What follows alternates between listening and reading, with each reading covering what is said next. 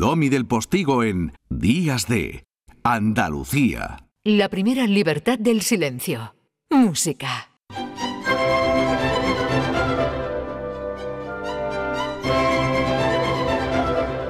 El 21 de enero de 1775 nace en Sevilla Manuel del Pópulo Vicente Rodríguez Aguilar, más conocido como Manuel García. ¿Se entiende? Se entiende, profesor, ¿eh? José Manuel Gil de Galvez, buenos días. Buenos días, Domi. ¿Se entiende? ¿Se entiende? Es como si yo te digo todo el nombre de Picasso. ¿Se entiende que le dijeran Pablo? Eh, sí, sí, porque el nombre Manuel del Pópulo Vicente Rodríguez García tiene tela, ¿eh? Perdona, Aguilar, perdona, te has perdido el Aguilar. Pero sí, bueno. sí, sí, sí. Pero en fin, en 1791 se traslada a Cádiz. Ahí se le, ahí- el hombre se le cambió la cara. O sea, se trasladó a Cádiz y si ya venía el hombre alegre, en Cádiz ya es que fue pura melodía. Allí conoció a Manuela Morales, que esa sí que le cambió la cara. Ella era la hija de una familia de actores y también actriz. Y sería su primera esposa, la primera. Ahí lo tienen en suerte. Bueno, Domi, muy bien, muy bien presentado, maravilloso. Es verdad, era una persona en su vida, una vida muy azarosa, ¿no? También muy bromista, que ahora lo veremos. Está sonando el poeta calculista, que es la obertura de su gran ópera que estrenó en Madrid en el año 1805. Fíjate, Está sonando casi a las 10 menos 10 de la mañana de este domingo 7 de noviembre. Lo digo porque ya que el poeta calculista, qué bonito título, Sí. para que los oyentes calculen en qué momento de su vida están y que estamos en directo. Efectivamente. Bueno, es considerado por las generaciones posteriores a él de compositores españoles como el fundador de la ópera española y, como bien has dicho, sevillano que vivía en la calle Cestería, que hoy es la calle Galera, pues muy cerca del monasterio agustino Nuestra Señora del Pópulo. Y de ahí viene ese sobrenombre. ¿De acuerdo? Estudió en la iglesia de San Salvador de Sevilla, Antonio Antonio Ripa, Juan Almarcha, y fíjate que en Sevilla en aquel momento estudió contrapunto, teclado, violín. Es que en el siglo XVIII, primeros años del siglo XIX, eh, hasta que ocurre la, invasión francesa, en, España teníamos una, escuela en lo que es el ámbito de la música académica buenísima, pero en toda España. Y Cádiz, como has dicho, era un punto central y neurálgico de todo esto. Bueno, es que García es también el papá de la gran María Malibrán y, y Paulín Viardó. O sea, estamos hablando de dos mm, primadona cantantes eh, de primerísimo nivel. Su hijo Manuel Patricio Rodríguez García fue el principal precursor de la escuela de canto de Rossini y además inventó el laringoscopio. Es que esto... eh, Estamos hablando en todo el mundo, ¿eh? Sí, sí, Estamos sí, hablando, eh, fueron mm, sopranos importantísimas. Y bueno, María Malibrán, a alguno le sonará, aunque no sea aficionada a la música, pero Sí. una de las grandes. eh, Hablaremos de ella, hablaremos Mm. de ella en un futuro. Bueno, llegó a Cádiz en la época de los 90, Richard Twiss, el famoso viajero. El en- que inventó el baile. No, eso fue. Eso ha sido muy bueno. Bueno, fíjate, Cádiz en ese momento, Coliseo Italiano, teatro francés, el teatro principal, era, era, vamos, un crisol de la música, porque por allí pasaban todos los que querían viajar a América, ¿no? Y su pasaje, pues a lo mejor le daban un billete de barco y tardaban dos años en poder embarcar. Entonces allí el movimiento de artistas era eh, enorme. Allí aprendió a interpretar los boleros, seguidillas, tiranas, que toda su vida se, se- le, le marcó y, y lo llevó por el mundo entero. En Madrid estrena su, digamos, primera tonadilla, la declaración.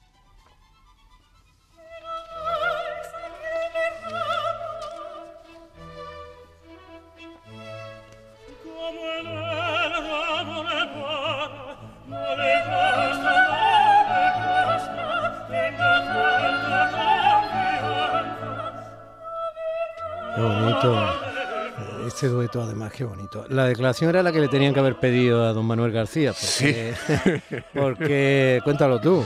Bueno, vamos, era, además de chistoso, era una persona que se metía en problemillas, ¿no? Y, y, bueno, por lo visto, pues se metió con el conserje del teatro y el conserje llamó a un oficial militar, también se metió con él y claro, el delito ante un militar fue muy grave y estuvo unos pocos de años en prisión en Madrid. Y fue uno de ellos. Pero vamos, este le llevó a prisión. Pero bueno, es que además se inventaba cosas sobre su propia familia. su- Sí, sí, sí, Un sí. personaje magnífico. Era ¿no? un personaje, sí, para hacerle un retrato, vamos. Y, y de Madrid, cuando sale de prisión, se viene a Málaga. Fíjate, estuvo varios años en Málaga. Fue la estrella del teatro principal de Málaga, que en un primer momento se llamó Teatro de San Carlos. Un teatro maravilloso en lo que hoy día es, pues, la Plaza del Teatro, lleva ese nombre. Aunque no hay ningún teatro, no hay pero ninguno. mantuvo el nombre. Sí, es precioso que se mantengan los nombres. Cuando has dicho antes lo de la calle Cestería de Sevilla, que ahora es Galera, es que si se mantienen los nombres, mantienes también la pista de la pista histórica de Sí. lo que fue o el porqué y por lo que allí anduvo, ¿no? Claro, quien pase por ahí por Málaga verá varios negocios que se llaman teatro y, y- y la gente se preguntará, ¿y esto por qué? Pues allí estuvo el, ese teatro principal que fue tristemente derribado eh, hacia el año 70 más o menos, ¿no? Y bueno, eh, parece que aquí en Málaga compuso la ópera El Preso. Pero vamos a oír una obra que es deliciosa, que se denomina Bajelito Nuevo, con texto de Quevedo, de Los Galeotes, cantado por Teresa Berganza y con la guitarra de José María Gallardo del Rey.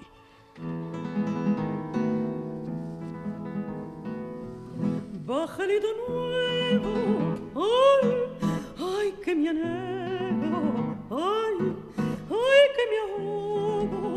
y me matan las velas. Ay, oh, puros soplos. Ay, y me matan las velas. A puros soplos.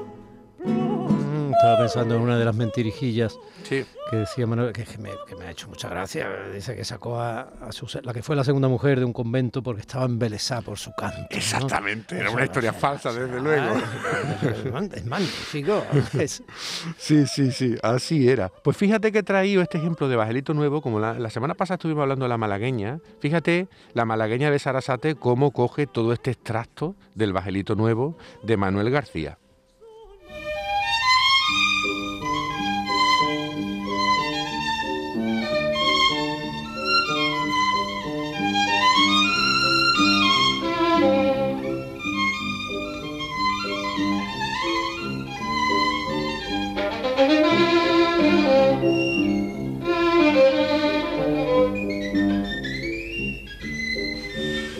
Cosa tan, bonita.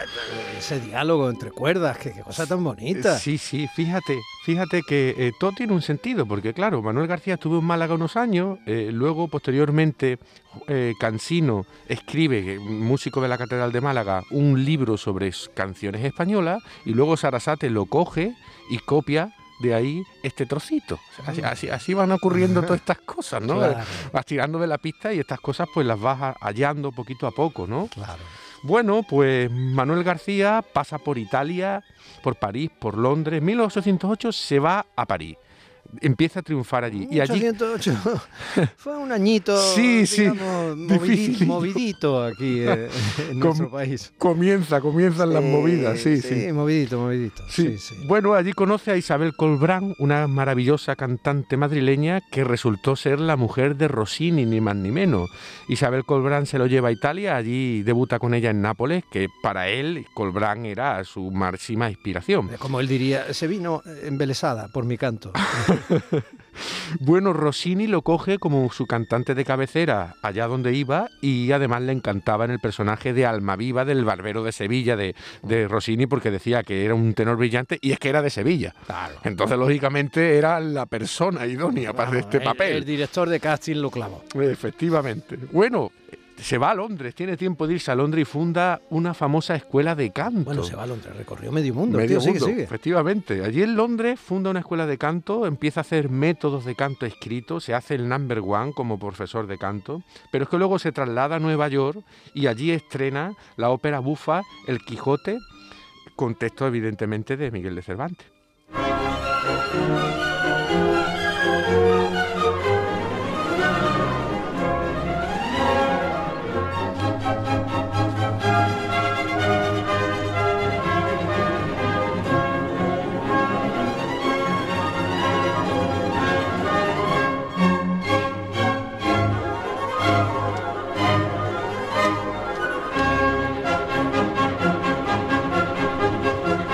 Cuánto brío, ¿eh? Sí, fíjate que mezcla cómo, cómo está haciendo una ópera en estilo italiano, pero se ve el- el- la, la musicalidad española en el- la composición que hace, ¿no? Es un poquito como tendiendo a la zarzuela, algo, ¿no? Ahí en medio, está en medio, ¿no? Por eso es el padre de la ópera española.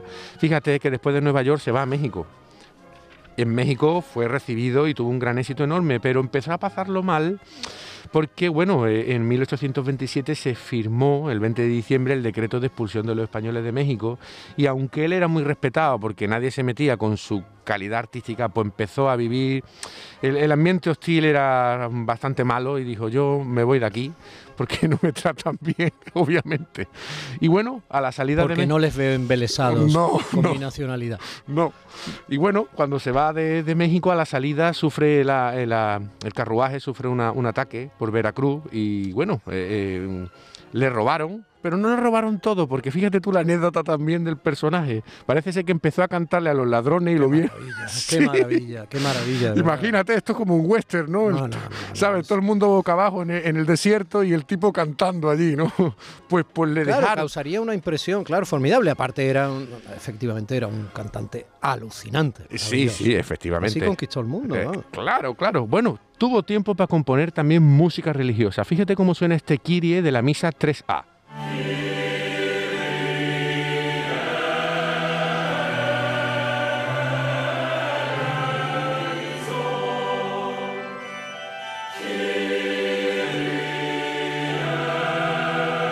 Este lo fue pensando en su cabeza, lo fue componiendo previamente cuando estaba tirado en el suelo, amenazado con los trabucos por los, No veas, por los me- insurrectos menuda y- escena. y atracadores. Sí, por lo visto luego se sabe que era un mismo oficial del ejército que había preparado la emboscada. Estas cosas se sabían, ¿no? Que va para allá un cantante eh, lleno de regalitos que se vuelve a España, ¿no? Está claro, ¿no? Bueno, eh, vamos a ver, Manuel García, fíjate, eh, fallece en el año 1832 por un edema pulmonar en, en Francia, es enterrado allí en el cementerio de Père Lachaise.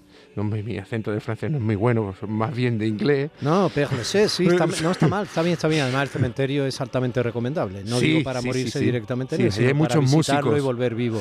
Hay músicos y además músicos rockeros incluso. Ese cementerio es una preciosidad. Si vas a París, Claro. visítalo. Claro, pues fíjate que he destacado unas palabras de Mariano Soriano Fuerte, ¿vale? De mitad del siglo XIX, que decía, bueno, un poco hablaba sobre que España le dio la espalda a Manuel García, y es verdad. eh, y dice, la capital... Otro, otro, dice, otro. nos contaba, dice, la capital de Francia ha rendido siempre un justo tributo de admiración y respeto a la memoria ilustre artista español Manuel García, admirando sus obras y colocando su nombre en la sala del teatro italiano, en medio de los más esclarecidos genios de la música. En cambio, en España ha permanecido mucho tiempo relegado al olvido y olvidadas sus obras, y habiéndose construido muchos y buenos teatros en nuestros días, en ninguno, exceptuando el de la Zarzuela de Madrid, se haya esculpido el nombre de Manuel García siendo así que se leen otros extranjeros. Los comentarios son inútiles cuando tanto dicen los hechos. Muy bien dicho. Hace poco leí un, comentario parecido sobre la figura de Blanco White, ya posterior, ¿no? También sevillano. Mira, eh, una última epicidad. Cuando vuelve a París, en eh, 29, ¿no? 1829, hizo el Don Giovanni y casi lo sacan a hombros del teatro. Sí. Y ya el hombre estaba mm, regular. Muy mal, claro. Dos años prácticamente después moriría, ¿no? Sí, Ya. sí. Entonces, hasta el final, ¿eh? Sí. Hasta el final. Así es. Bueno, El yo que domingo, soy... el domingo que viene más. Sí, nos vamos con la pieza Yo que soy contrabandista, cantada por Cecilia Bartoli. Hasta el domingo. Días de Andalucía con Domi del Postigo, Canal Sur Radio.